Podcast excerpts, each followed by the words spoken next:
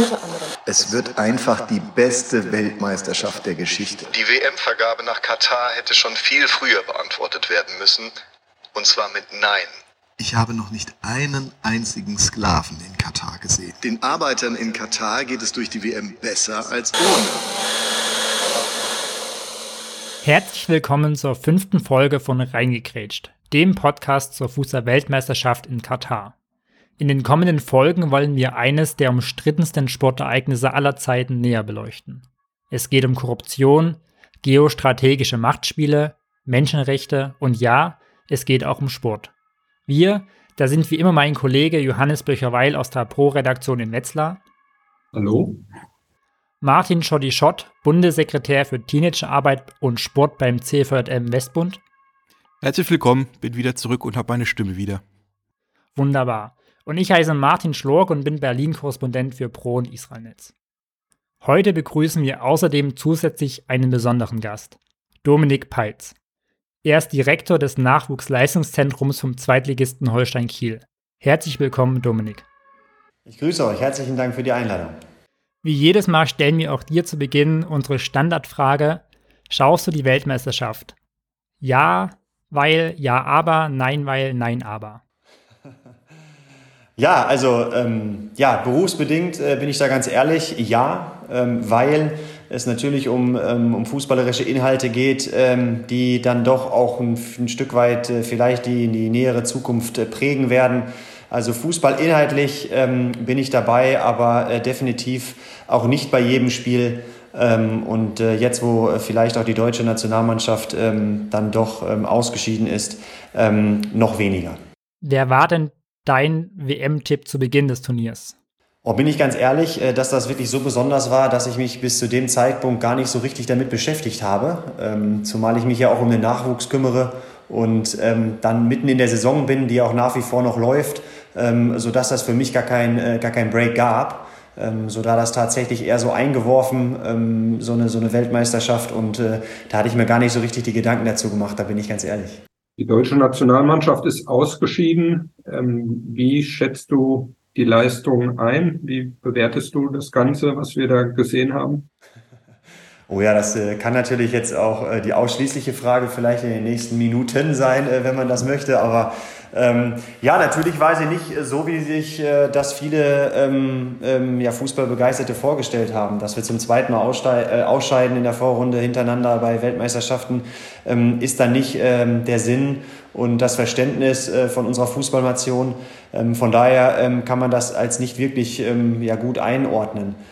Nichtsdestotrotz äh, glaube ich, dass es für alles so seine Gründe hat und ähm, ja, wir da vielleicht jetzt ähm, ja, bestimmt später auch noch zu kommen, aber nach der gewonnenen Weltmeisterschaft 2014 vielleicht das ein oder andere so ein Stück weit auf der Strecke geblieben ist, dass es dazu geführt hat, ähm, dass wir in den internationalen Wettbewerben ähm, ja nicht mehr so gut abschneiden, wenngleich unser Ziel, und das äh, weiß ich natürlich aus, aus internen Gründen, äh, der DFB da immer sagt, äh, unser Ziel muss es sein, mit den Möglichkeiten, die wir auch haben, immer zu den Top 4 bei den internationalen Meisterschaften zu kommen. Ähm, ja, da sind wir jetzt gerade ein bisschen weit von entfernt. Äh, von daher haben wir viel Arbeit vor uns. Du hast gerade Gründe angesprochen für das Ausscheiden. Was sind denn die Hauptgründe aus deiner Sicht? Jetzt ist die Frage aus der allgemeinen äh, Fußballsicht oder eher aus der Nachwuchssicht? Äh, also wenn ich jetzt die ähm, wenn ich jetzt die Interviews im Nachgang des Spiels auch ein Stück weit ähm, analysiere oder mir äh, vor Augen führe, da ging es ja auch dann schnell darum, um ähm, wie sieht's aus mit dem Nachwuchs. Ähm, aber da musste ich ähm, ja, dem jetzt mittlerweile ähm, ausgeschiedenen Oliver Bierhoff äh, recht geben. Dann hätten, sie, dann hätten wir das Thema vor zehn Jahren anpacken müssen, die jetzt quasi in diesem Alter sind, ähm, dass sie dort spielen.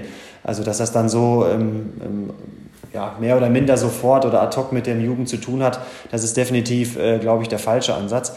Ja, prinzipiell ähm, habe ich schon das Gefühl, vielleicht spricht es auch für die eigene Vergangenheit, äh, dass wir sicherlich sehr, sehr gute äh, Spieler haben, ähm, gar keine Frage. Also ähm, sportlich, ähm, ja, von der Technik her, von dem, was sie mitbringen, ähm, unsere, unsere Harvards, unsere Wirts äh, oder in der Vergangenheit die Ösils dieser Welt, ähm, sicherlich sehr, sehr gute Fußballer sind, aber ich hatte immer für mich so das Gefühl, so, wenn es um den letzten, den letzten Meter geht, so, so ähm, friss oder stirb oder so ähm, hopp oder top, dann wir, waren wir doch eher diejenigen, die so ein bisschen gehopst sind und dann doch eher den Situationen aus dem Weg gegangen sind. Und ich das Gefühl ha, äh, auch schon hatte, so dass so dieser allerletzte ähm, Wille, ich meine, das hat Hansi Flick zwar dementiert, dass es definitiv nicht an der Einstellung lag, aber ähm, trotzdem hat man so ein bisschen das Gefühl, hat, äh, Gefühl gehabt, so, so, durch, so nochmal durch die, durch die Matsche krabbeln, äh, nochmal durch das so Gras fressen, wie man ja so schön sagt. Ähm, das hat man irgendwie dann doch nicht gespürt, ähm, als dass man dann da ähm, vielleicht dann tatsächlich nochmal den Bock umstoßen wollte. Habt ihr denn in Kiel einen neuen Miroslav Klose? Oder Gerd Müller? Oder äh, wer, wir brauchen Stürmer. Also hat der Bioff gesagt, ist zehn Jahre zu spät, hätten wir vor zehn Jahren anfangen müssen auszubilden. Gibt es bei dir einen im Nachwuchsleistungszentrum, äh, wo du sagst, jawohl, der schießt uns 2034 zum WM-Titel? Jetzt muss ich uns natürlich attraktiv machen und sagen, natürlich haben wir den. Ne? Äh, in jeder Altersklasse ein. Äh, von daher, also nominell zumindest mal. Also ähm, ja, also ich glaube, das ist auch so ein Thema. Ne? Wir haben immer dann ja auch der Sport und deswegen meine ich ja, ne? das ist leider dann doch auch äh, zwangsläufig so, dass man da nicht drum herum kommt, äh, bei allen äh, gesellschaftlichen Blick, den man da vielleicht auch hat, ähm, dass man schauen muss, wie der Fußball sich so entwickelt. Und ähm, auch da, ne? mit so einer hängenden Neuen oder mit keinem Stürmer, wie es äh, zu Götzes Zeiten der Fall war, ähm, wo man keine echte Sturmspitze mehr hat, wie es früher vielleicht dann mal ein Carsten Janka oder ein Gomez vielleicht noch war. Also es ist dann schon ein bisschen weiter zurück ähm, wo man diese, diese klassischen, ähm, diese klassischen, diese klassischen, klassischen Profile dann sieht. Ähm, das ist halt manchmal auch nicht mehr so. Jetzt äh, kehrt man da vielleicht so ein bisschen zurück. Jetzt braucht man doch wieder ein. Spielt man mit einer, spielt man mit zwei Spitzen. Ähm, das ist ja tatsächlich dann auch immer so ein bisschen abhängig davon, wie sich die, äh, der Fußball so entwickelt. Von daher weiß ich nicht, ob es dann immer diesen einen besonderen braucht. Ich glaube natürlich für eine Auswahl und um auch flexibel zu sein, wie man das heute schön sagt, ähm, wäre es ganz ähm, interessant, vielleicht genau diese äh, Miroslav Kostenloses dieser Welt ähm, vielleicht auch mal wieder zu, äh, zu entwickeln.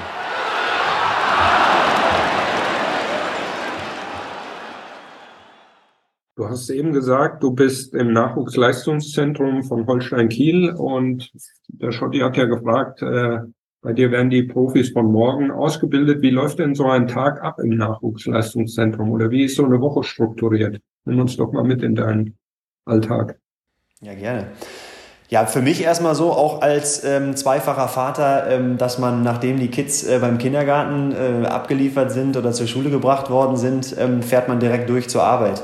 Ähm, jetzt muss man sich natürlich vorstellen, dass äh, so in den Altersbereichen, für die man verantwortlich ist, so U12 bis U23, natürlich noch nicht um 8 Uhr trainiert wird ähm, hier auf der Anlage, zumindest nicht die, ähm, die ganz jüngsten, die kommen dann erst nach der Schule am Nachmittag, sodass ich mich äh, am Vormittag eigentlich meistens so mit den strukturellen Themen beschäftige, äh, mit den, mit den, ja, letztendlich auch mit den Meetings, wo man sich über den Fußball, über die Spieler unterhält ähm, in verschiedensten Ebenen.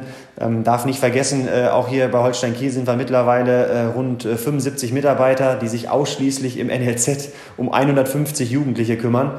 Ähm, also hast du fast eine 1 zu 2 Betreuung ähm, oder eine 2 zu 1 Betreuung und ähm, das ist dann schon echt äh, ja, tatsächlich viel geworden. Und so gibt es Experten auf allen Ebenen, ob das dann die Sportpsychologie ist, ob das die Pädagogik ist, die Athletik, das Scouting, also viele, viele Facetten, die dann ja auch abgebildet werden müssen. Und wir haben Gott sei Dank die Strukturen, dass ich dann in meiner Position als Direktor das alles so ein bisschen ähm, ja, zusammenfügen darf. Und äh, also kann ich mich an der einen oder anderen Stelle total vertiefen, habe aber dann wiederum auch äh, an der Stelle Experten, äh, die sich dann noch äh, ähm, expliziter mit den Themen beschäftigen äh, und ich mich so ein bisschen rausnehmen kann. Und äh, ja, meine Expertise dann eben das ganze äh, Profigeschäft schon einmal so durchgelebt zu haben, ähm, hilft vielleicht dann damit, äh, so ein bisschen den, den Horizont zu spannen. Was brauchen wir denn vielleicht in unseren Augen? Sind hier total auf Teamebene unterwegs, also sprich, äh, wie gesagt, im Vormittagsbereich die ein oder andere, ähm, das ein oder andere Meeting ansteht, auch mit den Trainern, die hier ähm, vollumfänglich oder hauptamtlich tätig sind. Mit denen besprechen wir Themen, die im Spiel auffallen, ähm, vielleicht auch übergreifend, was in der U17, U19 auffällt, Standardsituation oder äh, Umschaltspiel, je, nach, je nachdem, was dann so auffällt um gemeinschaftliche Lösungen zu finden, wie wir da in Zukunft äh, agieren wollen. Und je mehr der Tag so ins Land geht, äh, umso mehr kommen dann die ersten Mannschaften auch ins Training. Die U23 ist fast eine, ähm, eine fast, also nicht, ja, nicht fast, sondern ist eine Profimannschaft. Die trainieren dann auch schon mal vormittags und dann auch eher im, im frühen Nachmittagsbereich, sodass das die ersten sind, die man dann hier auch trifft und beim Training zuschauen könnte. Und dann ab 16.30 Uhr geht es eigentlich richtig los. Da sind die jüngeren Mannschaften unterwegs, so bis zu U15. Und äh, ganz am Abend ab 18 Uhr sind es dann die U16 äh, bis U19 äh, Mannschaften, die dann von 18 bis 20 Uhr trainieren oder von halb sieben bis halb neun. Also von daher hat man eigentlich die Chance, den ganzen Tag Fußball zu gucken, wenn man das denn möchte.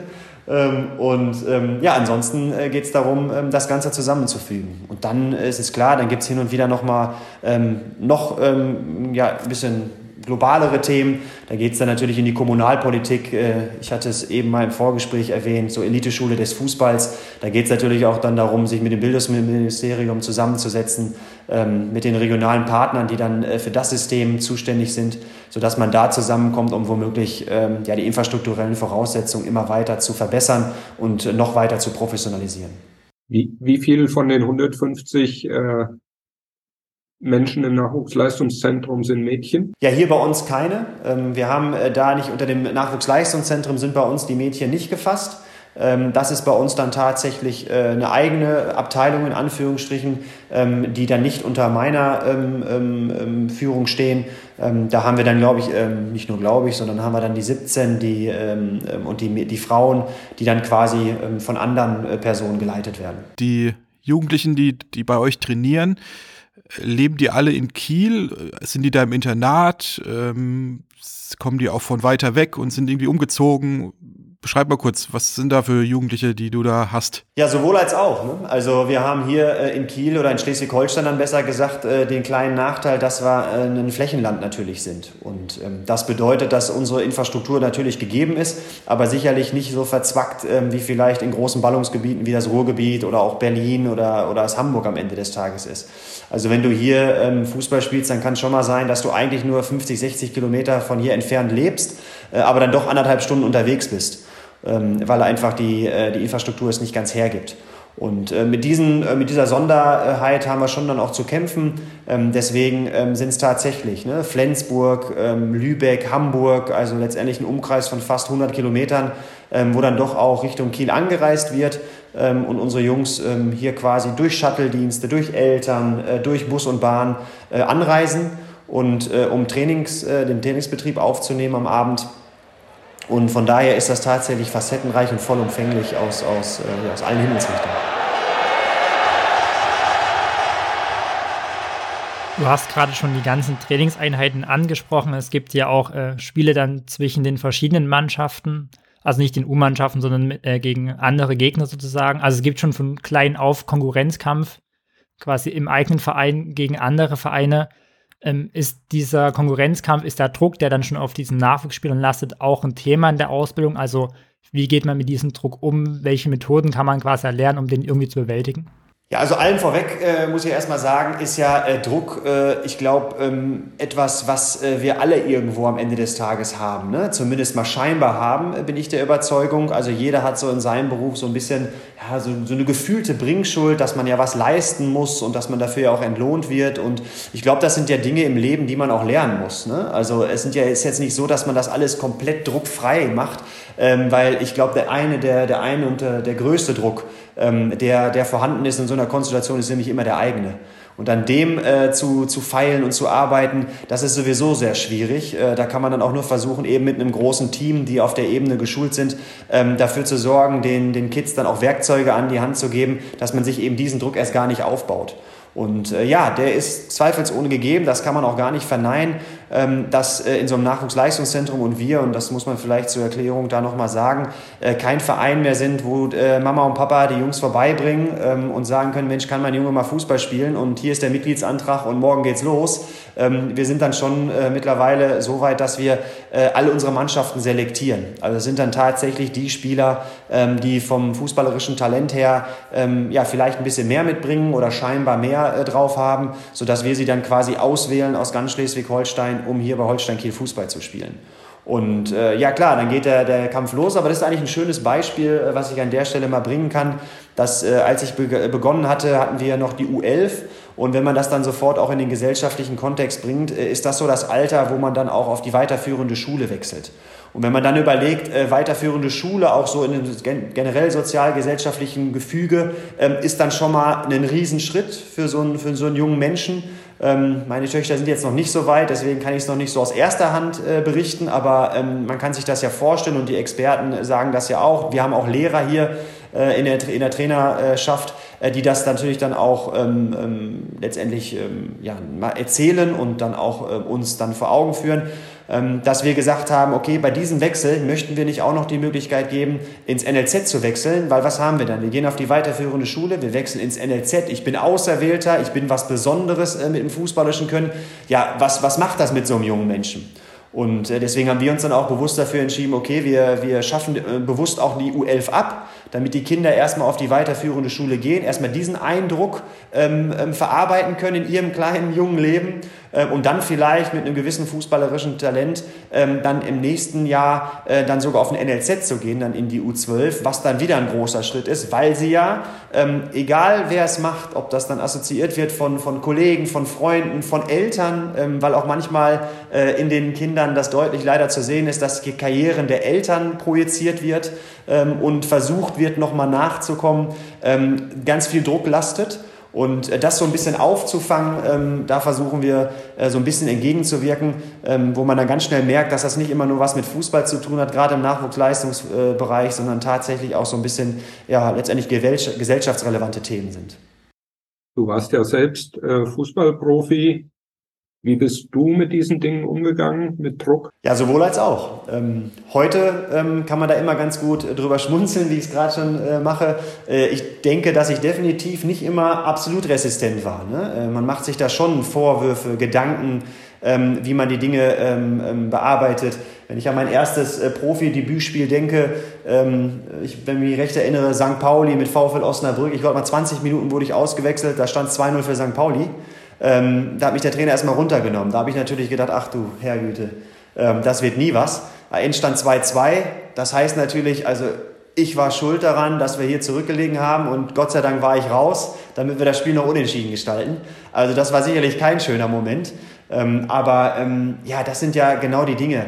Ähm, ich werde da auch relativ schnell immer ein bisschen philosophisch und äh, sinniere da auch ein bisschen äh, und sage, ähm, ja, nichts äh, hat seinen Wert ohne das Gegenpol. Also zum Sieg gehört eine Niederlage, äh, zum Tag gehört die Nacht und alles ist doch irgendwie gleichzeitig. Ne? Also äh, wenn wir hier auf der Welt äh, jetzt gerade Nacht haben, ist auf einem anderen Teil der Welt Tag.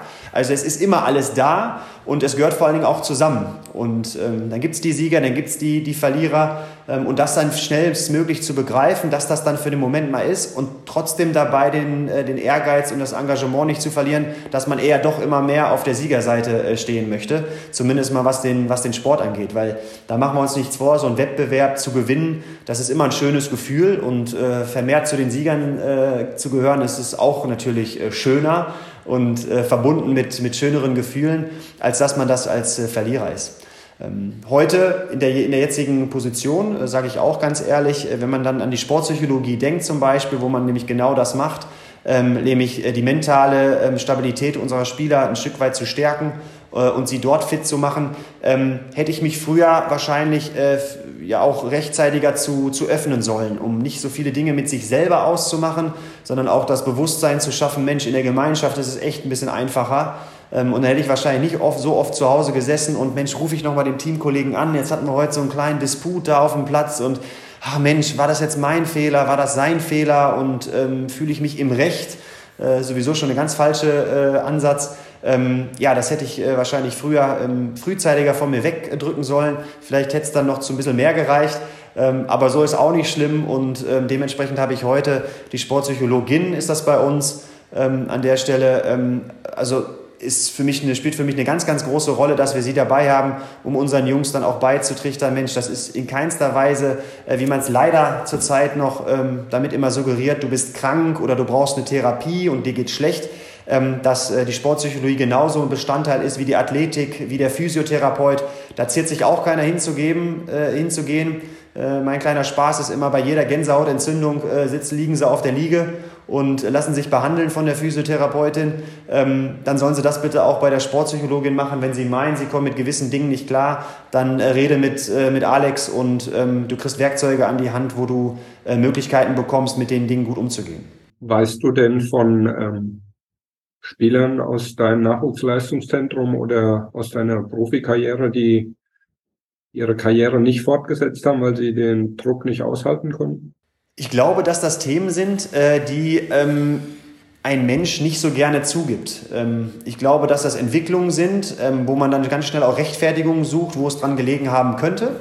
anstatt erstmal bei sich selber anzufangen, weil das auch das, das ein, äh, das, die erste Möglichkeit ist, vielleicht ehrlich mit den Dingen umzugehen.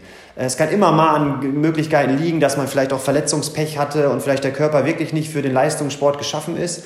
Ähm, und dass das dann vielleicht eine Entwicklung ist, dass man eben diese Schritte nicht mehr gehen konnte. Auch mein ähm, allerbester äh, Freund und äh, Kumpane ähm, hatte auch genau dieses Problem. Der war auch Fußballprofi, musste es aber dann doch irgendwann frühzeitiger aufgeben als ich, weil er einfach vom Körper vielleicht der ganzen Situation nicht gewachsen war, wofür er aber vielleicht auch gar nichts kann. Und äh, mit dieser Situation umzugehen, ähm, ist bestimmt nicht leicht. Ne? Ähm, oder ein anderer Freund, der hat sich die Achillessehne gerissen und kam nie wieder ähm, in den Leistungssport, der musste dadurch auch seine Karriere beenden. Dann aber auch die, ähm, die Motive eben nicht falsch zu legen und zu sagen, Fußball ist für mich alles, sondern vielleicht frühzeitiger schon für sich so ein Level zu finden, ähm, wo du sagst, okay, Fußball ist gut und ist auch so mein, äh, mein Kern äh, meines Lebens, gar keine Frage, aber es sollte nicht das sein, äh, wo ich mich mit äh, profiliere oder für mich selber die Wertigkeit erachte, dass es nur darüber geht. Und dann, glaube ich, ähm, ist es schon ein bisschen einfacher, ähm, damit umzugehen und dann ähm, relativiert das vieles.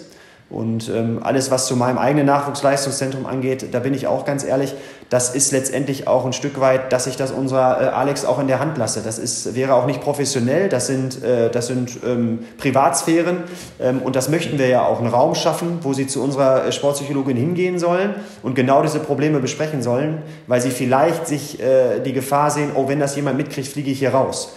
Ähm, was nicht der Fall ist. Deswegen bleiben diese Themen auch bei unserer Sportpsychologin ähm, klar, äh, wenn es dann irgendwann so sein sollte, dass sie ähm, 25 Spieler in der Einzelbehandlung hat oder in der, in der Einzel, äh, im Einzelcoaching hat und davon sind 24 aus einer Mannschaft äh, und äh, für sich weiß sie, dass 23 davon mit dem Trainer ein Problem haben, dann wünsche ich mir natürlich schon durch die Blume ein Kommando, ähm, wenn solche Dinge auftreten, ähm, dann hat das nichts mehr mit, mit Datenschutz oder mit Privatsphäre zu tun, dann hat das ja tatsächlich mit anderen Aspekten zu tun. Gott sei Dank haben wir das hier nicht so. Was braucht es denn noch neben fußballerischen Talent, um Profi zu werden? Anders gefragt, auf was würdest du denn achten oder was achtest du denn, was die Leute für Eigenschaften vielleicht noch mitbringen? Ja, auf jeden Fall eine Art Beharrlichkeit, ne? dran zu bleiben, ne? sich nichts gefallen zu lassen im positiven Sinne und selbst wenn ich mal nicht berücksichtigt werde, eher äh, so mit ein bisschen äh, Faust in der Tasche und äh, vielleicht auch mal Gut, jetzt war das natürlich ein Wort, was benutzt worden ist ähm, ähm, von dem einen oder anderen Experten jetzt auch im Rahmen der, der Weltmeisterschaft ähm, so, so, ein bisschen, so ein bisschen mit Wut im Bauch. Ne? Ich glaube, Thomas Hitzelsberger sagte es, so mit ein bisschen Wut im Bauch zu sagen, Mensch, Trainer, dir zeige ich's, äh, ich bin besser und ich will mich da auch durchsetzen. Und ähm, das, äh, das versuchen wir schon so ein Stück weit ähm, auch zu ähm, ja, darzustellen. Und ähm, das, das Allerwichtigste, was mir wichtig ist, was ich mir wünschen würde, was unsere Trainer machen und was unsere Leitungspositionen dann auch durchgeben sollen, ist einfach diese Ehrlichkeit und diese Wahrheit, ähm, was dann immer schwierig ist, so mit gewissen ähm, ähm, ja, dabei halten, ähm, dann durchzuführen. Also wichtig ist einfach so die, die Wahrheit vor Augen zu führen und nicht dieses Geschwollene, dass wenn du das machst oder wie man auch heutzutage Spiele akquiriert, da wird denen das Goldene vom Himmel erzählt, ähm, was es alles für Möglichkeiten gibt, wenn du genau bei unserem Verein spielst. Ähm, ja, ich wünsche mir auch, dass der eine oder andere Spieler zu uns wechselt und nicht zu anderen äh, Konkurrenten aus der Umgebung, aber immer mit dieser Realität und ähm, diese, diese berühmten, ähm, ja, ein oder besser gesagt zwei Prozent sind es ja ungefähr, zwei, zweieinhalb Prozent, die wirklich diesen Sprung in den Profifußball schaffen, ähm, den auch zu Augen zu führen. Ich habe das letztes Mal bei einem Elternabend probiert. Äh, da habe ich genau das gesagt, als die U12 neu war bei uns und habe gesagt, dass ich es toll finde, dass ihr Sohn jetzt hier ist und dass sie das alles mitmachen und dass die Wahrscheinlichkeit, äh, dass sie jetzt äh, ihren Jungen in den Profifußball führen, genau bei ähm, ja, 2% liegt. Und dass wenn der Junge bei der, in der U19 dann immer noch hier ist und tatsächlich die Möglichkeit hat, vielleicht bei der U23 oder so einen Vertrag zu unterschreiben, dann steigt diese Wahrscheinlichkeit schon, äh, Wahrscheinlichkeit schon auf wahnsinnige 2,8 Prozent. Und ähm, ja, das ist dann so ein bisschen die, äh, die Realität. Und da wünsche ich mir, dass wir dann als, als Team dann auch mit den Eltern zusammen dafür sorgen, dass eben auf den Weg dahin ähm, gewisse Werte ähm, auch nicht missachtet werden und sich definitiv unsere Jungs da nichts herausnehmen sollen. Wie haben die Eltern in dem Fall auf die Ansage reagiert? Geschmunzelt. Geschmunzelt. Weil sie es vielleicht nicht wahrhaben wollen oder vielleicht auch geschockt sind, das weiß ich nicht. Ähm, aber ähm, ja, wie die Prozentzahl ja auch schon sagt, ähm, beschäftigen wir uns ja mit 98 Prozent derjenigen, die wir ein Stück weit aufs Leben vorbereiten. Wir nennen das immer so ein bisschen lebensfähig machen.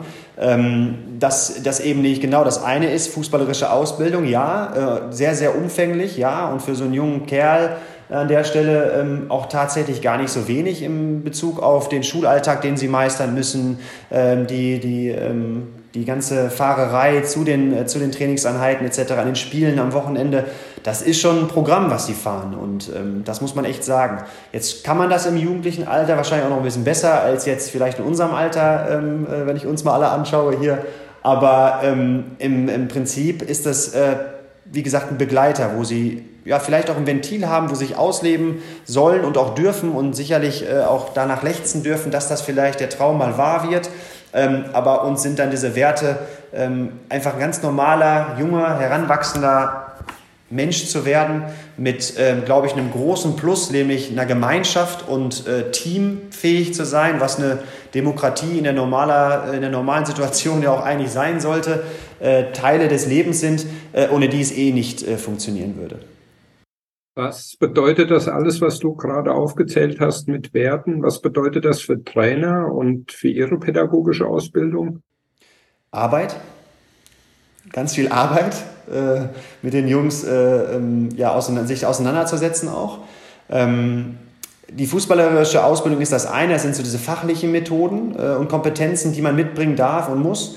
Und ähm, das andere sind aber andere äh, Kompetenzen, die dann doch entscheidender nochmal werden. Da gibt es so ein paar methodische, das geht dann so schon langsam rüber. Wie mache ich es und äh, wie bringe ich meine fachlichen, mein fachliches Wissen an? Aber die größten Themen, und dann sind wir ja auch äh, direkt äh, so im Leben, das sind die persönlichen und sozialen Kompetenzen.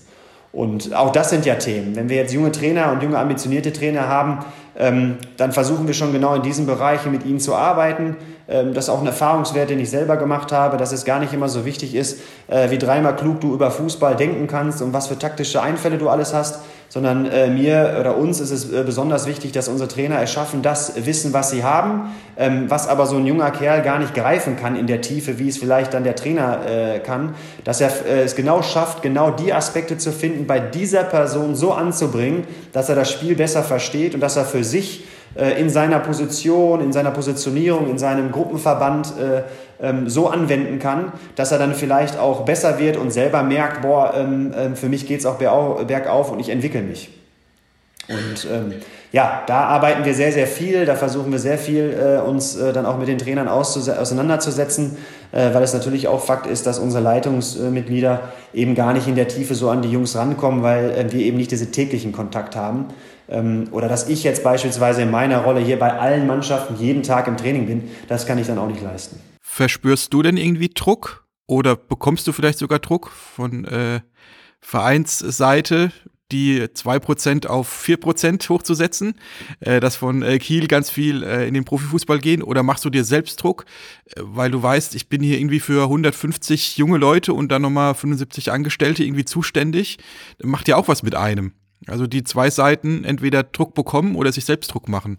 Also ich habe auf jeden Fall ähm, ähm, den Anspruch, ähm, dass ich ähm, den Menschen, die wir ja haben, nämlich ein Feld bieten wollen, oder ich möchte den Menschen hier ein Feld bieten, wo sie selber kreativ äh, walten dürfen, wo sie selber Lust auf das haben, was sie tun, weil ich möchte, dass ein junger, äh, ein junger Spieler ähm, nach wie vor das Allerwichtigste hat, nämlich Spaß am Fußball und nicht hierher kommen soll, äh, unter Angst leben soll, dass wenn er gewisse Dinge nicht einhält oder Dinge, Dinge nicht schafft, dass er dann etwas Schlechtes ist. Und leider ist die Assoziation da auch immer sehr schnell gegeben, dass Jungs denken, sie würden versagen. Und ähm, wir hatten jetzt jüngst äh, auch dieses Thema, Onboarding ist das eine, Offboarding das andere. Wenn so ein Junge hier nicht mehr in die nächste Altersklasse kommt, dann bricht für den eine Welt zusammen. Das glaubt man gar nicht. Die denken, die haben nichts drauf, sie sind die schlimmsten Kerle. Ähm, wir hören dann natürlich auch immer, sie weinen, schließen sich ins Zimmer ein. Also es ist alles sowas gibt's schon, wo du denkst, meine Güte, ähm, was, was, was macht er mit sich selber, äh, dass, er, dass er sich so als, als Versager sieht? Und na klar, ähm, wir werden niemals äh, die ganzen Player, die da noch im Drumherum äh, unterwegs sind, ausschalten können. Da gibt es dann Eltern, da gibt es im höheren Bereich dann, dann Berater, da gibt es Freunde und wir werden nicht für alle gerade stehen können, dass alle vernünftig mit dem umgehen und ihm beiseite stehen. aber Fakt ist, Mein Anspruch ist es, dass ich hier äh, den Mitarbeitern allen ein Feld geben möchte, wo sie, wie gesagt, Spaß dran haben und wo sie vor allen Dingen auch ein Stück mitgestalten können. Und ich sage, ähm, und das ist ja auch bewiesen, eines der größten Themen, ähm, wo Menschen nach lechzen, ist äh, Wertschätzung und Anerkennung und einfach eine Aufgabe in ihrem Leben zu haben. Und das möchte ich hier nämlich, äh, das möchte ich tun. Ich möchte keine Doktrin hier veranstalten, dass er sich so verhalten muss, wie ich das sage. Äh, alles, was ich sage oder was wir sagen auf der Ebene, ähm, soll immer so verstanden werden, dass wir ein Begleiter sind, dass wir einen anderen Blickwinkel haben, anders auf die Sachen zu schauen und dass sie das für sich mitnehmen sollen und darüber nachdenken sollen. Und was sie daraus machen, das kann ich am Ende des Tages nicht bestimmen, ne? wie, wie, wie viel Wert Sie dann den Worten geben. Ähm, mir ist es nur wichtig, dass Sie spüren, ähm, dass Sie hier einen Anteil dran haben und dass Sie auch an der Entwicklung dieses NLZs einen Anteil dran ähm, haben dürfen, ähm, mit denen wir zusammen äh, in, die, in die richtige Richtung gehen. Und dann sind wir auch schnell bei Themen wie Kultur, ähm, wie so eine Kultur in so einer Gruppe entsteht oder man sagt, Mensch, da herrscht ein gutes Klima äh, oder solche Themen. Ja, aber das entsteht nicht, wenn ich sage, so und so muss das laufen, sondern es entsteht durch die Menschen, die äh, in dieser Kultur unterwegs sind. Dementsprechend wünsche ich mir, dass sie halt äh, an dieser Entwicklung beteiligt sind, ähm, da auch das Recht haben, sich zu äußern, kritisch sich zu äußern, genauso wie wir es auch tun.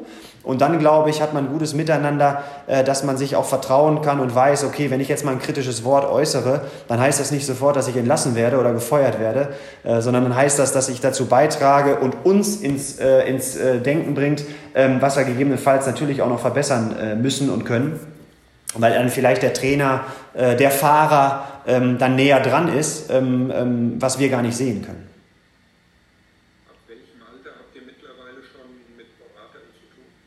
Boah, das, das geht, glaube ich, mittlerweile sogar runter schon zu U15, äh, wo dann die Ersten damit anfangen äh, und äh, um die Ecke kommen mit irgendwelchen Beratern. Manchmal ist es dann glücklicherweise ähm, mehr oder minder dann noch der Papa, ähm, der sich da so ein bisschen in der Rolle sieht, ähm, der aber dann schon ähm, auch ja, schnell mal ähm, diese Sphären so einnimmt.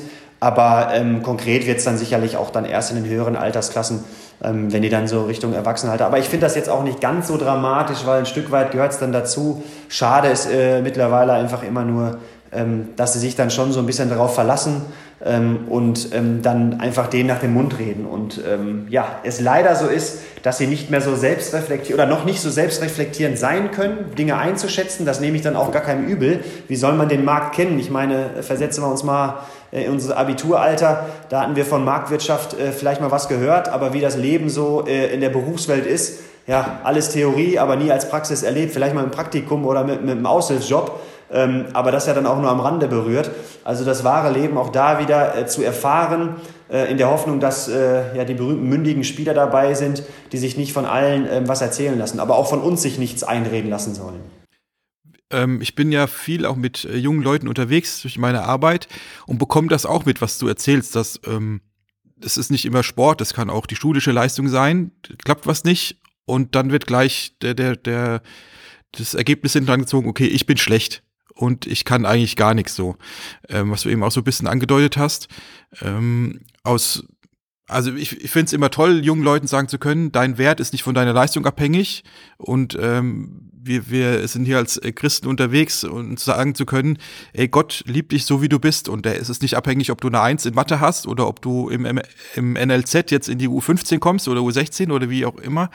Ähm, was sagt ihr jungen Leuten, äh, den, den Jungs, die es nicht packen? Ähm, also wie, wie geht so ein Gespräch an? Es ist ja natürlich, wird hoffentlich nicht nur sein, zwei Minuten, äh, ja, sorry, Maximilian, das war's für dich, tschüss. Kannst jetzt Handball spielen in Kiel. Ähm, wie, was, was sagt ihr mit denen oder zu denen? Wie, wie läuft sowas ab? Stelle ich mir unglaublich schwierig vor, weil also erstmal bin ich äh, da auch ganz, ganz froh, dass wir in den äh, jüngeren Altersklassen, so U12, 13, 14, auch so äh, haben, äh, also sprich auch Pädagogen, ähm, die auch eine große Sportaffinität haben, selber Spieler sind oder, oder Sport ähm, auch in einem anderen Bereich studieren nebenbei oder in, dem, in der Doppelkombination, ähm, dass sie dann schon mal so die ersten Themen der, der Pädagogik auch mitnehmen, dass wir sie halt dementsprechend auch behandeln und besprechen können quasi. Jetzt weiß ich aber auch aus Erfahrung, und das stört mich eigentlich am meisten, dass wenn du heute Lehrer wirst, ähm, so viel Pädagogik ist im Studium gar nicht drin. Und das schockt mich, und das schockt mich wirklich, Ähm, ich meine, das wäre noch eine andere Diskussion, über die Bildungspolitik zu sprechen oder sonstige Themen. Das wird auch zu weit gehen. Aber ähm, ähm, wenn ich, als ich mich damit mal auseinandergesetzt habe, ähm, was denn da wirklich an, an wirklich pädagogischen Themen dann auch ähm, ähm, verfasst werden, also das ist eher das das äh, Druckbetanken von, von Wissen ist und ähm, ja, wir so ein bisschen, ähm, ich glaube, da so ein Stück weit auf der, auf dem falschen, ähm, also auch bei Schülern, ne, ähm, auf dem falschen Weg sind. Ähm, da will ich jetzt nicht hier der Moralapostel der Bildungspolitik sein. Ähm, das wäre, das, das maße ich mir auch nicht an. Aber meine Meinung habe ich dazu schon und äh, dementsprechend bin ich froh, dass sie zumindest am Rande äh, davon mitkriegen. Und ansonsten ähm, sind wir auch dann dabei und sagen, ja, Sportpsychologin, wir äh, trainieren, coachen unsere Trainer auch in der Hinsicht, wie sie auch mit Gestik, Mimik wirken. Ähm, das ist ja genau das, was ich meine. Äh, auch immer ein ganz total witziges Beispiel aus, äh, aus, aus tatsächlich aus diesem NLZ, ein Trainer zu mir gesagt, ja, ein Junge kam bei ihm im Training und sagte, er hätte immer so Krämpfe und hätte immer so Wadenprobleme und so und das fühlt sich an wie ein Krampf und er sagt, mein Gott, isst doch mal ein paar Bananen. Dann passiert dir das vielleicht auch nicht. Vier Wochen später rufen die Eltern hier an, was sie denn mit ihrem Jungen gemacht hätten, das gäbe es ja gar nicht und ähm, wir ganz geschockt waren oder auch der Trainer geschockt war, was wäre denn? Ja, ich, ich sage meinem Kind seit Jahren, dass es mal Obst essen soll. Und jetzt isst der hier eine Banane nach dem nächsten. Das ist doch unglaublich. Was haben sie dem gesagt? Und da sieht man mal, wie wahnsinnig das ist in einem gewissen Alter, ähm, was diese Jungs dann tatsächlich möglicherweise auch ähm, die Wertigkeit der, der Aussage, der bundesdeutsche Alarm, ne, das müssten wir ja alle haben, Verzeihung. ähm, äh, was für eine Wertigkeit Aussagen von, ähm, von, von Trainern manchmal über den Aussagen der Eltern stehen. Und äh, uns Trainern äh, oder unseren Trainern dann das bewusst machen, dass sie einfach vorsichtig sein müssen, was sie teilweise zu den Jungen sa äh, sagen. Und und auch selber vielleicht eine gewisse Unzufriedenheit formulieren. Und wenn einer mal einen Fehlpass spielt oder dann vielleicht dann so abfällig mal über den Fehlpass spricht, aber mehr so für sich selber ärgert, dass er vielleicht auch sagt, Mensch, habe ich denen das nicht richtig beigebracht, aber der Junge das schon sehr schnell auf seine Kappe nimmt und ähm, sich dann vielleicht angesprochen fühlt. Und also ein sehr sensibles Thema und ähm, wir nehmen natürlich alle dabei. Ähm, also wenn wir wissen, dass es eng werden könnte, sitzt auch unsere Sportpsychologin mit dabei. Prinzipiell machen das unsere Trainer, ähm, wo wir den Jungs dann schon auch im Beisein ihrer Eltern ähm, das auch vermitteln ähm, und dann auch eher so die, die, äh, die, ja, die, die Offerte offen machen, dass das Leben definitiv nicht vorbei ist und ähm, dass es vielleicht für den, äh, für den Moment nicht reicht, in die nächste Altersklasse mitzukommen, ähm, aber er einfach dranbleiben soll, Spaß weiterhin haben soll am Fußball äh, und vielleicht nochmal äh, eine, eine Rückkehr möglich ist, ähm, wenn, er sich da, ähm, wenn er sich da vielleicht verbessert. Joshua Kimmich hat äh, jetzt nach dem Ausscheiden gesagt, dass ähm, er die Angst hat, irgendwie in ein Loch zu fallen und dass irgendwie sein Name in Verbindung gesetzt wird mit dem Scheitern 2018, dann letztes Jahr EM, jetzt dieses äh, Jahr WM, ähm, wo so ein bisschen deutlich wird, was für ein Druck auf so einem Spieler lastet. Ne? Kimmich ist, glaube ich, 27 jetzt oder so, ne? Bestes Fußballeralter. Ähm, und dass der das so sagt, ähm, das wollen wir immer nicht hören, glaube ich, wir Normalos so, ne? Ähm, die kriegen noch genug Geld dafür, der ist doch Multimillionär.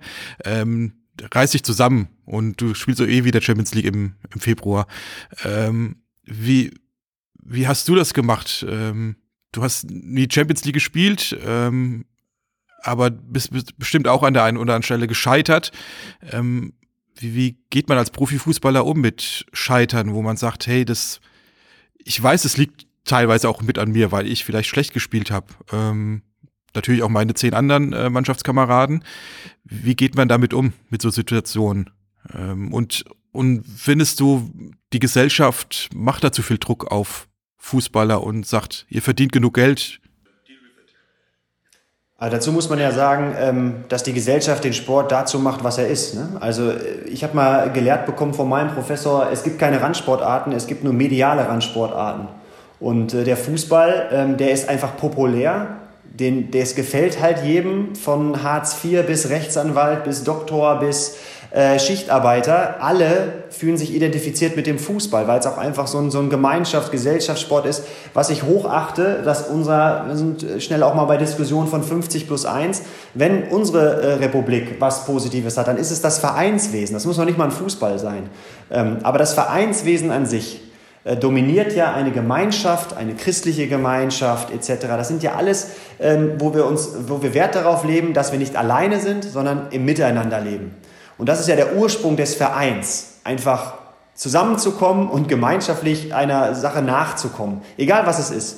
Und ähm, dieses Attribut, glaube ich, ähm, spielt eine Rolle, dass alle am Ende des Tages oder viele in Deutschland auch gesagt haben, Mensch, der Fußball ist cool, da kommen wir alle zusammen, da sitzen wir am, am Wochenende hier beim, beim, beim Dorfclub äh, am, am, am, Grill, da essen wir noch eine Wurst, äh, die dritte Halbzeit feiern wir auch noch mal hinten dran, das ist super, das ist gesellschaftlich, das macht Spaß, das ist mein Ventil von meiner Arbeitswelt. So, und ähm, ich glaube, dass das erstmal ganz wichtig ist und ähm, dass das vielleicht auch der Hintergrund ist, warum dieser, dieser Sport ähm, ein Stück weit populär ist, weil sich auch jeder eine Meinung darüber bilden darf und das auch macht äh, und das auch so unterschiedlich, man so wunderschön darüber diskutieren kann. Ähm, das ist ja auch schon mal erstmal positiv zu sehen.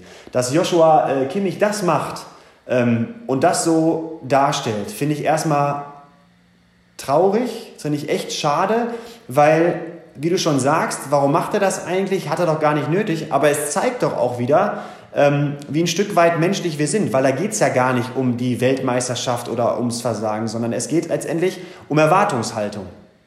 Um Erwartungshaltung an sich selber oder das, was an solchen Menschen geschürt wird. Ich finde das zum einen unfair, das an Menschen zu knüpfen, ähm, ähm, was dann vielleicht meine eigene Erwartungshaltung darstellt. Ähm, und ich weiß nicht, ob ich jetzt äh, derjenige sein darf, der einen Rat an ihn hat, aber ich habe für mich mal die äh, Formel äh, mitgenommen, Enttäuschung gleich Erwartungshaltung minus Realität. Also diese, diese große Enttäuschung, die ich dann vielleicht habe, dass ich jetzt das nicht geschafft habe und nicht derjenige war, hat doch letztendlich was vielleicht mit Erwartungshaltung zu tun, die ja möglicherweise dann so hoch waren die, und der Realität gar nicht ent, entsprechen. Und diese Differenz dazwischen ist dann ein Stück weit die große Enttäuschung. Und dementsprechend äh, sage ich auch immer, setz doch deine Erwartungshaltung einfach ein bisschen niedriger. Glaub nicht, du würdest die mal eben zum nächsten Weltmeisterschaftstitel zu führen oder etc. Sondern setz sie runter und die Realität, wenn es denn dann eintritt und er kommt vielleicht doch ins Halbfinale, ist vielleicht ein bisschen näher an der, an der Erwartungshaltung und schon ist diese Spanne erstmal kleiner und dieser Fall nicht so groß. Oder wenn das vielleicht sogar übertrifft und er wird zweimal hintereinander Weltmeister in Russland und jetzt in Katar, dann ist es vielleicht die große Freude oder der Stolz, den du mitnehmen kannst ähm, der das Ganze doch viel entspannter und einfacher macht. Also ich glaube, dass wir viel mehr an unserer eigenen Erwartungshaltung äh, scheitern, als, als dass das irgendjemand ähm, ja, mir ein, ja, einreden kann. Ähm, dafür bist du am Ende des Tages noch selbst verantwortlich. Und deswegen würde ich mir wünschen, ähm, was wir, weil wir doch wissen, dass es so ist, dass, äh, dass so viele Einflüsse möglicherweise für Veränderungen sorgen können oder für ja, die, die Ziele, die man sich vielleicht gesetzt hat, dass sie nicht, äh, dass sie nicht äh, eintreffen, ähm, dass wir vielleicht mit einer anderen Grundhaltung daran gehen. Mit allem Ehrgeiz, das will ich gar nicht sagen, Ziele setzen, alles gut, das ist so ein bisschen der Nordstern, wo ich mir vielleicht ähm, dann wieder die Orientierung suche, aber das darf nicht äh, über, über alles stehen. Und dann sind das auch keine Worte, die ich erfunden habe, aber dann sind wir ja schnell auch bei, bei großen Künstlern, ähm, wo es dann heißt, hinterm Horizont, da geht es dann auch weiter. Und nach dem Berg kommt auch wieder das Tal. Also es wird niemals das Endziel äh, geben, dass du es erreichst, weil danach geht es weiter.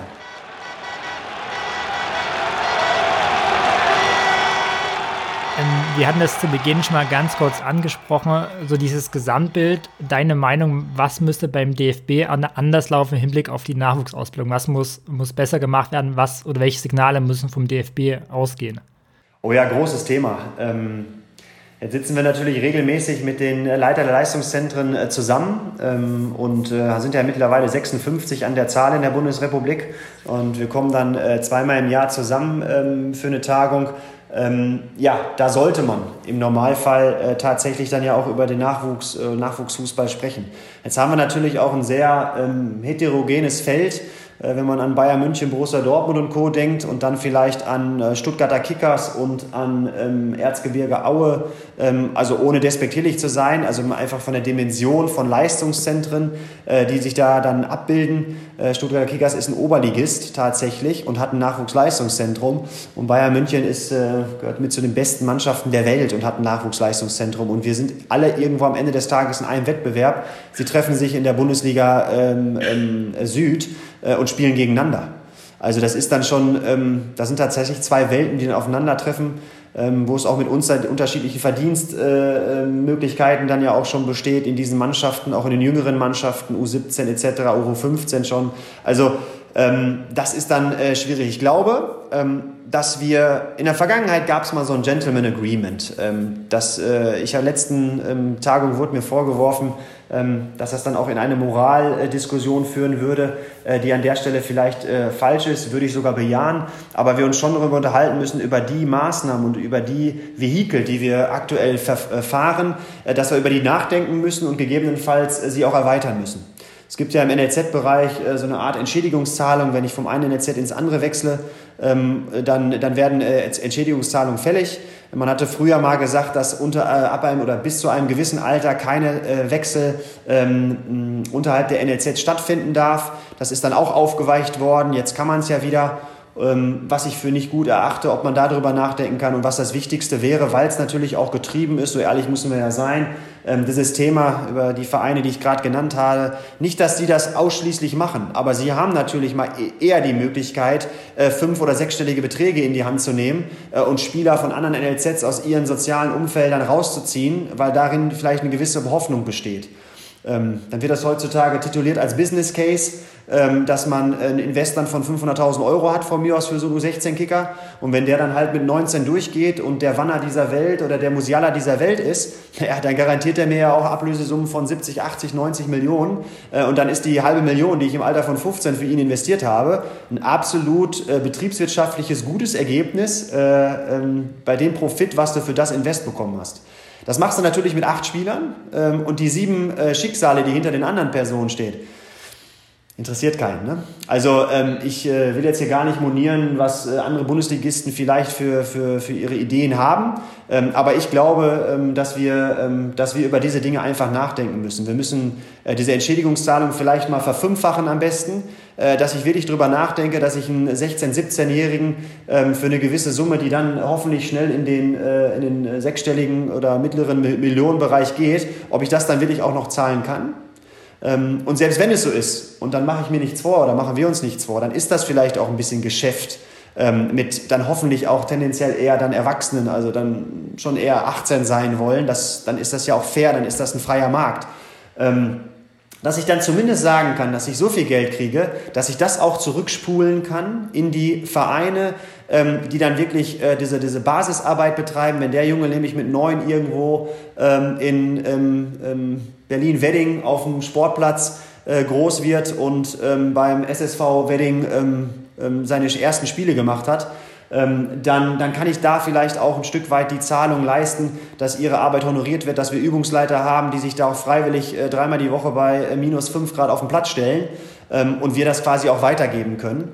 Ähm, und ich meine Arbeit hier auch weiterhin verrichten kann, weil am Ende des Tages, und da machen wir uns doch nichts vor, da haben wir 25 Mann im Kader in Katar. Ähm, ich glaube auf kurz oder lang, dass der Fußball auch nicht äh, eine Revolution ähm, erleiden wird, dass wir jetzt 17 gegen 17 spielen auf dem Fußballplatz. Also es bleibt bei dieser Anzahl an Spielern, sodass diese pyramidiale Struktur einfach gegeben ist. Und ähm, ich glaube, dass wir sie so ein bisschen zum Satteldach machen müssen, dass die Spitze bleibt, aber ein bisschen breiter aufstellen sollten. Und ich glaube, das würdest du mit gewissen Maßnahmen dann auch ähm, andere Sportarten zu lernen, Salary Cap, äh, ja, dann kommen die, die, Rechts, äh, die Rechtswissenschaftler, die dann sagen, freie Arbeitsplatzwahl, hu, schwierig äh, zu arbeiten, ähm, auch in der Sache aber auch da einfach nur drüber nachzudenken, dass es unsere Aufgabe ist, über, über weitere Dinge nachzudenken, wie wir das in den Griff kriegen mit bestehenden äh, Maßnahmen, die wir, schon, die wir schon haben, die anzupassen oder gegebenenfalls durch kluge, lukrative, ähm, ähm, ja, äh, fördernde äh, Maßnahmen zu erweitern, damit wir den, den Jugendfußball so ein Stück weit lösen ähm, von den Business Cases dieser Welt. Du hast eben von über 50 Nachwuchsleistungszentren in Deutschland gesprochen. Ähm, kann es da noch passieren, dass es wirklich noch diesen typischen Straßenfußballer gibt, der an, durch die Netze sämtlicher Nachwuchsleistungszentren durchfällt und im Profifußball ankommt? Ich glaube in der heutigen Zeit tatsächlich eher seltener. Also ich glaube, ähm, dass das nicht mehr so einfach ist, dass du ähm, vielleicht bei einem unterklassigen ähm, Verein in der U17 oder U19 dann spielst, der, der nicht Bundesliga oder Regionalliga ist, als dass du dann mit 21, 22 dann nochmal einen Lauf nimmst, der dich dann in die Bundesliga spült. Weniger. Ne? Dass es äh, nicht auszuschließen ist, keine Frage. weil dafür sage ich auch, wir haben ja eben über den Kuchen gesprochen, äh, wo wir glauben, äh, wenn wir den hätten, dann lechzen alle danach. Ähm, dass auch da wieder Themen äh, hinzukommen, ähm, die man gar nicht beeinflussen kann. Und dann meine ich auch wirklich alles mit, ne? von Schicksalsschlägen, äh, sowohl äh, ja, negativer Natur dann meistens, wenn es Schicksale sind, ähm, aber ähm, oder natürlich auch andere Themen, wo du vielleicht im richtigen Moment am richtigen Ort bist ähm, und dann vielleicht auch nochmal so, einen, so einen Förderer hast, der dich über alles äh, irgendwo in die, in die Position bringt. Das sind Themen, die mit dir ja was machen. Und da kann es schon nochmal sein, dass sowas passieren kann ähm, wenngleich in der heutigen Zeit bei der Förderung, äh, die wir mittlerweile machen und bei den ja, engen, äh, engen Maschen, die ge, gezogen werden, um Spieler zu erkennen, um, um Talente zu, zu sichten, ähm, dass da einer durchgeht, ähm, das glaube ich dann eher weniger. Ich habe im Vorfeld immer wieder gelesen, dass uns mittlerweile im Profifußball oder in der Nationalmannschaft die Typen fehlen. Wie auch immer man das definiert, aber ich nenne mal Namen wie Ballack und Effenberg, wie siehst du das und was bedeutet das auch? Kann man solche Typen ausbilden? Ja, Gegenfrage. Was hat die denn zu den Personen gemacht, äh, die sie waren? Was war denn an denen so besonders? Die hatten kein Nachwuchsleistungszentrum. Nein, das war jetzt böse. Das kann man ja vielleicht so sagen. Ich hatte übrigens auch keins ne, bei, bei der Gelegenheit. Ne? Also ich war kein Ballack und kein Effenberg, aber ich war auch nie in NLZ durchlaufen. Also was hat sie zu denen gemacht? Ja, mussten sie sich vielleicht selber so ein bisschen äh, da durchrobben? Mussten sie vielleicht selber so ein bisschen die Ellenbogen einsetzen, wie man so schön sagt? Wurden sie nicht äh, glatt gestrichen durch irgendwelche ähm, ja, Pädagogen und Sportpsychologen dieser Welt, dass du sagen musst, du musst das und das sagen, wenn ein Interview kommt oder sowas? Ähm, ja, aber das kann man ja auch steuern. Ich meine, man kann ja auch Try and Error äh, trotzdem ähm, anbieten. Man muss ja nicht immer sagen, antworte das, wenn die Frage gestellt wird, ähm, sondern lass sie doch ausleben und ähm, dann bin ich dann schon tatsächlich auch ein bisschen kritisch gegenüber äh, denjenigen, die, den, die den, den Fußball oder den Sport dann kritisieren. Dann lasst sie aber auch Fehler machen. Dann zerpflückt sie, liebe Redakteure und Journalisten dieser Welt, Verzeihung, zerpflückt sie aber auch nicht wegen jedem kleinen Wort, wie kann er das denn sagen? Sondern ähm, ich habe ja auch selber gemerkt, das ist ja vielleicht dann auch spannend, ähm, das habt ihr wahrscheinlich auch recherchiert, äh, nach dem, äh, nach dem ver verlorenen Relegation gegen Wolfsburg. Da habe ich mich ja auch ein bisschen obszön über, über, über Gegenspieler, über andere Vereine äh, geäußert, ähm, aus, der, aus der Emotion heraus. Äh, da hat man mir das auch, wie kann der denn, und der ist selber Fußballprofi, wie kann er denn sagen, dass andere nur ihr Geld zählen und äh, wie frech ist das denn? Ähm, ein Jahr später hat äh, äh, Robin Knoche mal ein Interview gegeben, da ging das in die gleiche Richtung über seine eigenen Mitspieler. Nicht, dass ich ihn am Pranger stellen will, aber erstens, so falsch kann ich gar nicht gelegen haben. Und zweitens, das, was ich an Resonanz bekommen habe, das war der Wahnsinn. Da hieß es auf einmal, endlich hat das einer mal gesagt. Da rufen die elf Freunde an. Was ist das denn für ein Nostalgiker? Wie kann er denn sowas sagen? Aber ähm, ähm, in dieser Welt der, der Millionen äh, und so ein Ausspruch. Also wie viel Resonanz, positive Resonanz man auch bekommen hat, vielleicht über, über einfach mal die Meinung sagen, ähm, das war dann auch wiederum äh, spannend zu sehen, ne? ohne dass man wieder kritisiert worden ist. Natürlich kamen die Ersten aus der, aus der Ecke und gesagt haben, Mensch, ähm, der sitzt da in, in seinem eigenen Sud und äh, kritisiert seine, seine eigene Branche.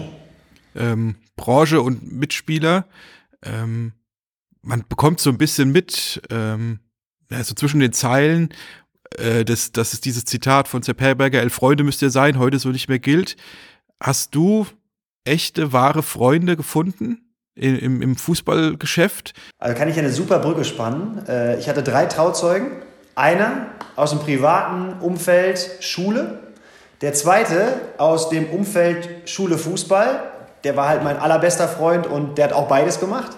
Äh, und der dritte ist Fußball. Also tatsächlich äh, einer, den ich nur ausschließlich über den Fußball kennengelernt habe ähm, und der zum echten Freund geworden ist. Und ähm, ich glaube schon, dass man echte Freunde kann, äh, finden kann. Na klar, du bist doch den ganzen Tag äh, fast mehr mit deinen äh, Mitspielern zusammen als mit deiner Familie. Äh, wenn du ledig bist und jung bist, sowieso, ähm, dann äh, hast du vielleicht noch mal keine Freundin, dann bist du sowieso noch mal mit denen auch zusammen essen oder gehst mit denen abends ins Kino. Also wie viel Zeit verbringst du auch mit Mitspielern, ähm, wo du auch ein Repertoire direkt von, von 25 Spielern hast, wo du ähm, gucken kannst, ob der dein äh, gleichgesinnt ist oder eben nicht. Ähm, also das Potenzial, da jemanden zu finden, ist, glaube ich, schon gegeben. Wichtig ist, dass du die gleichen Motive hast ne? und dass du, ähm, da vielleicht äh, so, so die Anhaltspunkte im Leben identisch sind, ähm, je nachdem, welche du zu dem gegebenen Zeitpunkt hast äh, und dich damit anfreunden kannst, wie er denn die Welt sieht. Und ähm, von daher bin ich da ganz froh. Und, ähm, aber noch viel glücklicher bin ich eher zu sagen, ähm, dass ich hoffe, dass viele meiner Schulfreunde, die man natürlich heute, eigene Familien, auch jeder so seinen Job, ähm, ähm, ja, so ein bisschen in der, in der Republik verstreut sind. Aber ähm, dass, wenn man mit ihnen telefoniert, es gefühlt ist wie früher. Äh, und das freut mich dann eher, da äh, gefühlt ähm, immer noch so auf einer Wellenlinie zu liegen, weil wir auch eben einfach viel Zeit verbracht haben, bis zum 13. Schuljahr äh, damals noch, ähm, was dann so aus der, aus der Sozialisierung gar nicht mehr wegzudenken ist und dich natürlich auch geprägt hat. Also von daher ja, man kann echte Freunde finden ähm, und ähm, ähm, ja, man muss aber auch aufpassen, ähm, oder viele, es, es birgt auch Gefahren, sich nicht an die Falschen zu halten. Wer war für dich in deiner Profizeit wichtiger Ansprechpartner bei Misserfolgen? Boah, ähm, sicherlich auch immer mal wieder Trainer, gar keine Frage, ähm, wir, weil dann die auch das, äh, die, die Chance gegeben haben, sportlicher Natur ähm, äh, voranzukommen. Aber in dem Fall bei mir persönlich jetzt äh, natürlich auch so mein, mein privates Umfeld oder meine Familie. Ne? Ähm, ich habe äh, eine Freundin, heute Frau und äh, ähm, ähm, ja, Person, die äh, ich seit dem fünften Lebensjahr kenne. Also da gibt's für mich äh, gar keine andere äh, an meiner Seite. Die hat das alles durchlebt. Also die ist nicht erst dazugekommen, als ich Fußball gespielt habe. Ähm, die ist es bis heute und von daher kennt die auch alles und alle Facetten dieser, dieser Welt, ähm, die einem natürlich auch immer wieder den Rückhalt gegeben hat, äh, wobei sie ja trotzdem auch ihre eigenen Wege gegangen ist äh, in ihrer ähm, Zeit, schulisch und äh, studentisch. Ähm, von daher ist das sicherlich immer eine wichtige Person. Und dann, wie ich eben schon sagte, ne, ich hatte ja die Kombination aus, aus äh, Fußball und ähm, ähm, ähm, Schulfreund. Ähm, das ist für mich ein großer Anhaltspunkt, weil der weiß natürlich selber, wie dieses Business auch läuft. Und ähm, ja, das ist natürlich für mich auf der Ebene so die, die allerwichtigste Person, ja, die ich natürlich niemals missen wollen würde. Wir biegen langsam auf die Zielgerade ein, auch wenn es das falsche Sportbild ist, wenn, äh, wenn wir mit einem Fußballer reden. Ähm, du darfst dir schon mal überlegen, Dominik, ein, äh, ein, dein, eins deiner Lieblingsfußballzitate, ähm, die setzen wir immer ans Ende. Ähm, heute würde natürlich passen, Oli Kahn, Eier, wir brauchen Eier, weil es um Druck ging, aber ähm, darfst auch gerne was anderes nehmen. Ähm, aber vorher äh, wollen wir dir natürlich herzlich Danke sagen. War für mich ein super interessantes Gespräch. Ähm ja, ich danke euch für die Chance und äh, die Gelegenheit, äh, hier mit euch darüber sprechen zu dürfen und einen Teil dazu beizutragen, dass euer Podcast da auch äh, eine super Qualität bekommt. Ja, vielen, vielen Dank dafür. Hat uns echt gefreut, dass du zugesagt hast, dass du mit dabei warst. Ähm, konnten viele Fragen loswerden, äh, waren toll im Gespräch. Äh, vielen Dank dafür. Wir wünschen dir alles Gute. Genau, und jetzt ist Zeit. Ähm, du hast quasi das Schlusswort. Ähm, was ist dein, womit möchtest du unsere Hörerinnen und Hörer entlassen? Was ist dein Lieblingsfußballzitat? Boah, da erwischt er mich natürlich jetzt hier auf dem ähm, falschen Fuß äh, wahrscheinlich. Ähm, aber ähm, was hat man denn gelernt? Also Mailand oder Madrid, Hauptsache Italien war auf jeden Fall auch immer äh, eine Sensation. Und ähm, ja, dennoch glaube ich, und dann sind wir vielleicht bei so einem kleinen ähm, Zusammenhang zu dem, was vielleicht so mein Mindset mitbringt. Ähm, das Spiel ist erst vorbei, wenn der Schiedsrichter abpfeift. Soll heißen, äh, es geht immer weiter, egal ob du gewonnen hast oder nicht. Ähm, es ist nicht vorbei. Vielen Dank dir und unseren Zuhörern und Zuhörern. Bis zur nächsten Folge bei Reingegrätscht. Glück auf.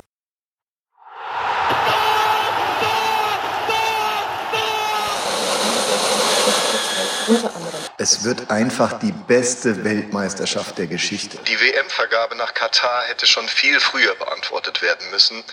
Und zwar mit Nein. Ich habe noch nicht einen einzigen Sklaven in Katar gesehen. Den Arbeitern in Katar geht es durch die WM besser als ohne.